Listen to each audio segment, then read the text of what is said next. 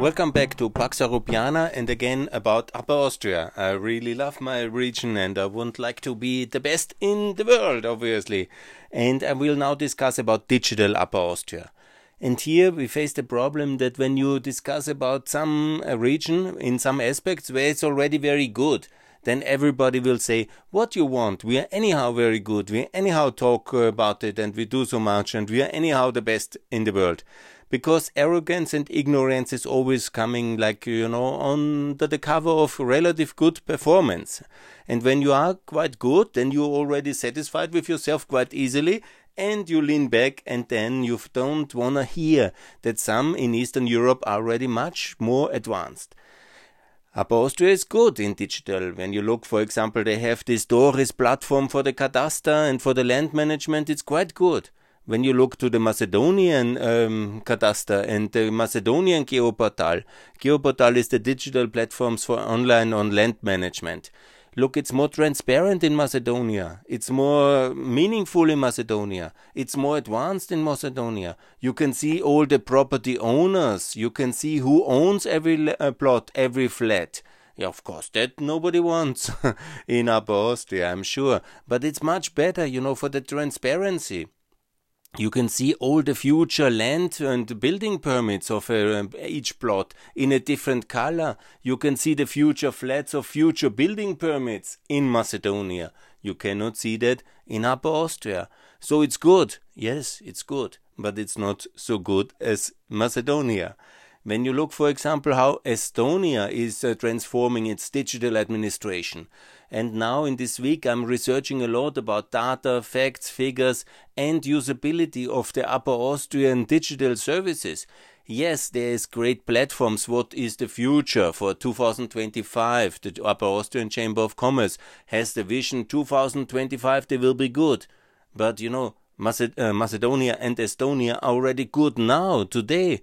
Georgia is already very good today. They don't need a vision for 2025 because they are already very good in 2021.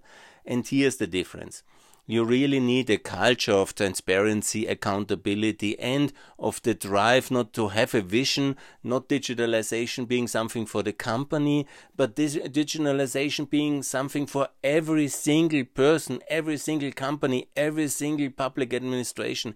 And this is then transformative. Yeah? There must be this culture of accountability, of transparency, and then it makes a big difference. So, what I think is necessary is that every school is fully digitalized, meaning that every teacher in every public school in Upper Austria and in whole of Austria is obviously also available on YouTube. I mean, I can make a YouTube video. I'm sure everybody can do that in the world. And everybody who is in the state employ has to do a video about what he is doing in his own language. Like an explanatory video about a teacher should do it. Let's stay with the teachers. Every single of the lesson should be in um, online available for the students. They come home and then they can see still what is this lesson. It's anyhow described by the school, the uh, curriculum, what should be taught. He can do it at home with a video. I do that at home as well. it's to be obligatory for every teacher at every faculty, at every school to also put all his content in his own voice, in his own face into the internet.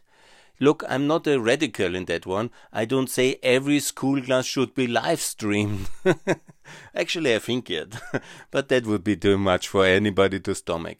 But that every teacher, doesn't matter how old he is, how old she is, how whatever the topic, from Latin to mathematics to physics, every uh, class should be at least once in this um, uh, in in the YouTube. And that's totally possible. Technology has transformed. And then we are digitalized. And then we are serious. And then we talk. So I call for every single employee of every office in the public administration of Upper Austria to also make a tutorial what she or he is doing for the public. Just, you know, I'm in that service sector, I do this. When you want to have a criminal record when you want to have a license when you want to have this.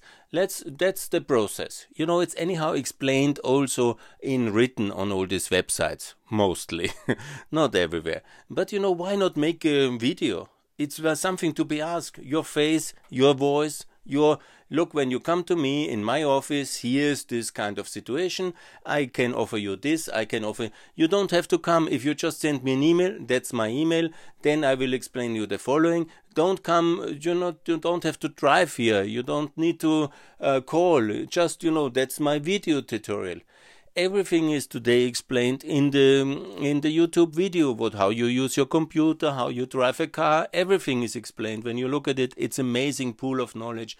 Just uh, there is not a lot about Upper Austrian administration because that's secret or what?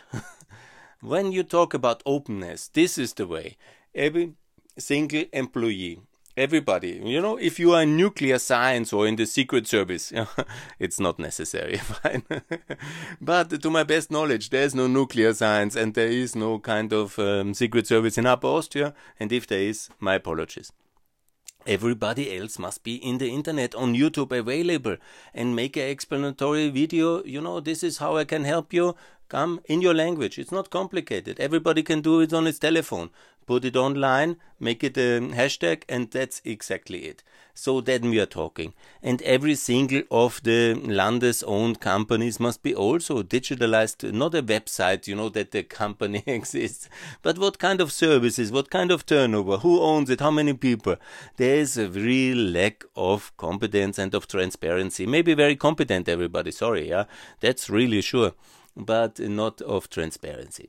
Then let's come to the so-called Digital Training Academy, because that's what I call to be established in Hagenberg. There is already Fachhochschule, and then there should be a Digital Public Administration Training Academy for Upper Austria, which is obligatory for everybody in the public administration, no matter from the secretary to the governor, to uh, pass and have a certificate for digital governance, and at, done at this Digital Academy and then we are talking and everybody from the municipals uh, level from the um, public companies from the federal administration based in upper austria from the bezirkshauptmannschaften from the district uh, um, kind of authorities to the uh, to the regional level everybody it's a monumental effort, it's expensive, yes, but we are anyhow talking about digitalization. You cannot beat the Austrians talking about digitalization and how good they are.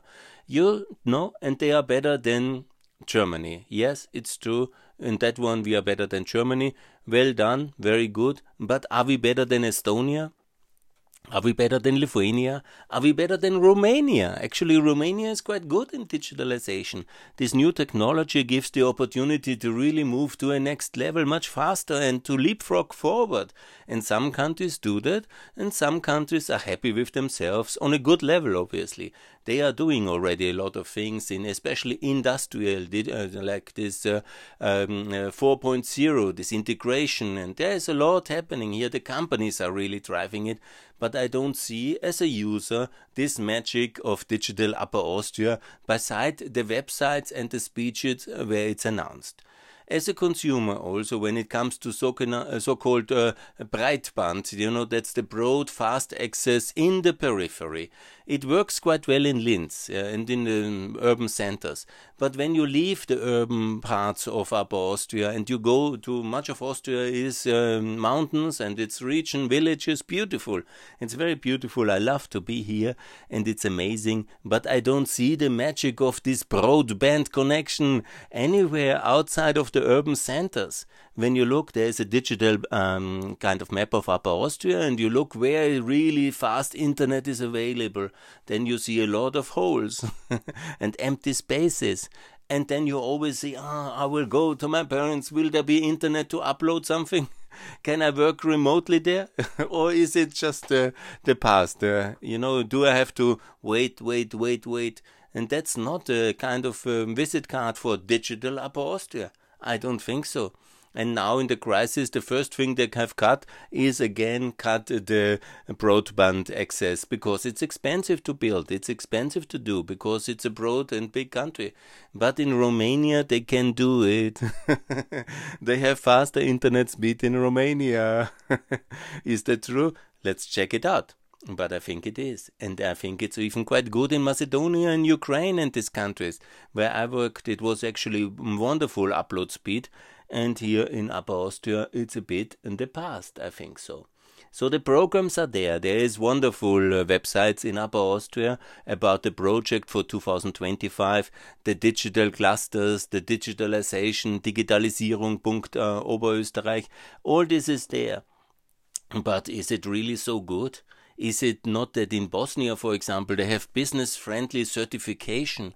They have this process to it. Every municipality, when you go, they say at the table, we are business friendly, we are digitalized, we give urban planning permission for construction process within four weeks, uh, digitalized everything. And that's quite good, I think. It's really good. In the doing business, the urban planning um, permits of um, Macedonia and many of the other countries, they have done it now as well in the BFC process. This is bfc.se.org. It's the one of the best in the world. And Upper Austria and Austria in general is by far not as transparent as Macedonia. And then I ask myself when I come back now, is it really so good? Are we number seven in the digital market scoreboard as a region from 2018, like the websites claim? Look, I cannot go into all the aspects, obviously, and I'm applauding everybody. If Upper Austria is perfect in digitalization and much better than the rest, I would be the most happy person in the world. But just, you know, from my personal experience, online consumer going to things, I don't see this magic of the digital Upper Austria in the real world. Yeah, maybe it is in some companies in Linz, in First, and they are certainly very good in digitalization, and we have really also great digital success stories. But in the in the broad level of things when I compare it to what I have seen in other countries where digitalization was really one of the drivers of reforms in Eastern Europe, I think we are pretty much mediocre. Mediocre, not bad. There's certainly some good things around. You know, it's not uh, nothing. It's not a point zero in Upper Austria in the digitalization, but what I hear also when I talk with uh, friends and families about the schooling, how digital is the schooling, you know, that I see better in other countries, and I wonder why we are not the best. Because we have money, we are a rich region, Austria is not poor, and why we are so behind, and why all this talk for now we really do digitalization. What exactly has stopped us to do it the last 20 years? I remember in 94 the internet came really big when I was a student representative in uh, in Vienna. You know, it's now 27 years of uh, internet in Austria more or less and from a broad use of that. What exactly has stopped us uh, let's say the last 10 years to really go huge into that like Estonia? Look, uh, maybe I'm talking too much about Estonia, but where where's digital voting, for example? They do that, yeah. Where's this whole digital identity thing? of course, some things Austria is doing really good, and I'm happy. Um, digital payment, for example, I see in Ukraine everybody, really everybody, using this uh, Apple Pay and having this kind of uh, paying everything with the telephone. You know, that's, I think, relatively cool. And Austria obviously is a good developed country. You know, I'm not uh, bad mouthing Austrian digitalization. We are so great. But when the corona came, we were suddenly surprised, and me too. You know, it was of course a shock, and it is uh, quite the experience. But do we really now do what is necessary compared to others? Are we going into that really with the level to overcome all these kind of no-sayers from the data protection? Do we have a digital health app already? A one which the Chinese and the Israelis have, where you have a health pass? I personally now living these months here, I go everywhere, I have to make a photo of the printout and then I get the SMS and that I'm negative in this testing. You know, that works quite well. SMS is fine. Um, but when I see that I have also downloaded this Corona app, I don't see um, a lot of data in that. Yeah, when I hear in the television, I see what they do in Israel and in China since March 2002 with a digital health app where everybody has a green status. I don't have that in Austria. Maybe because I'm just back and I have not the full information, and maybe I'm not fully connected. And I see maybe many things are much better than I describe it, and I'm happy about it to learn. If you give me some feedback and you tell me how great everything is already in digitalization in Upper Austria, I'm the most happy person around.